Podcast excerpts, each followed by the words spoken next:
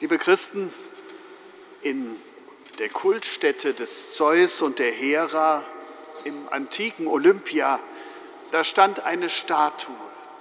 Und diese Statue zeigte einen laufenden Jüngling mit geflügelten Schuhen. Der griechische Dichter Poseidipos, der hat etwa 300 Jahre vor Christus gelebt, der führte mit dieser Statue einen Dialog, den man heute noch nachlesen kann. Er fragt zum Beispiel die Statue, wer bist du? Die Statue antwortet ihm, Kairos, der alles bezwingt. Warum gehst du auf Zehenspitzen? Ich laufe unablässig. Warum hast du Flügel an den Füßen? Ich fliege wie der Wind.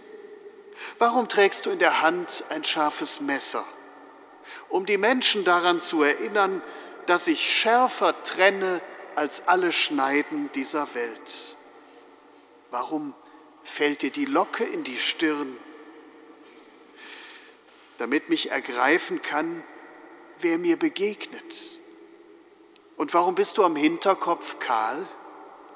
Wenn ich mit fliegendem Fuß erst einmal vorbeigeglitten bin, dann wird mich keiner mehr von hinten erwischen, so sehr er sich auch müht. Gerade hat ein neues Jahr angefangen und wir wissen, aus dem gefeierten Anfang wird ganz schnell ein Alltag, der vorbeirauscht. Was ist die Zeit? Viel wird derzeit geredet über eine Zeitenwende, die wir erleben. Und nicht wenigen Menschen macht das Angst. Sie fürchten nicht mithalten zu können, abgehängt zu werden, aus der Zeit zu fallen. Andere begrüßen und erwarten Veränderung, weil die Gegenwart ihnen unerträglich erscheint. Bei den Griechen gab es zwei Gestalten der Zeit. Einmal Kronos, die Zeit im Fluss, unser Wort Chronologie kommt daher, von der Vergangenheit über die Gegenwart bis in die Zukunft und zum anderen Kairos, der Augenblick, den man ergreifen muss, die Gelegenheit, die man beim Schopf packt oder die man verliert. Die Zeit unseres Lebens läuft unerbittlich weiter, ganz egal, was wir tun. Ob wir dabei Zeit haben für das wirklich Wichtige. Zeit hat man nicht, man nimmt sie sich, sagte man mir manchmal als jemandem, der immer ein bisschen knapp an Terminen ist. Aber wir haben die Zeit nicht in der Hand. Die Zeit hat uns. Wir verstehen noch nicht einmal ihren Ablauf und ihre Ordnung so richtig. Aber manchmal, manchmal gelingt es uns, eine Gelegenheit zu ergreifen, einen besonderen Augenblick als Anlass zu nehmen, etwas zu bedenken, etwas zu verstehen, etwas zu verändern.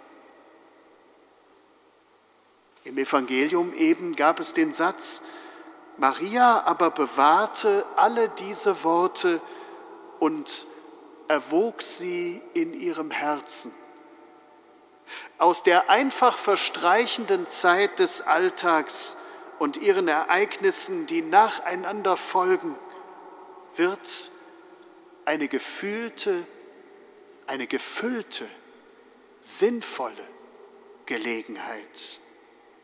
Das meint die Gelegenheit beim Schopfpacken.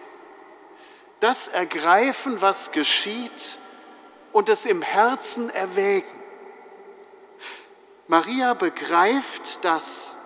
Es läuft nicht einfach an ihr vorbei. Es darf sie im Inneren bewegen und es darf sie verändern.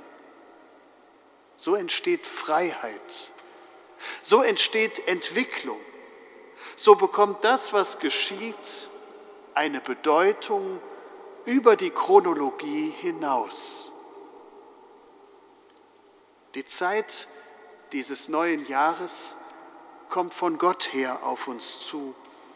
Sie will nicht einfach sinnlose Aneinanderreihung sein, nicht einfach Chronologie, sondern wir dürfen uns das ganze Jahr von Gott begleitet und berührt wissen. Er will uns bewegen.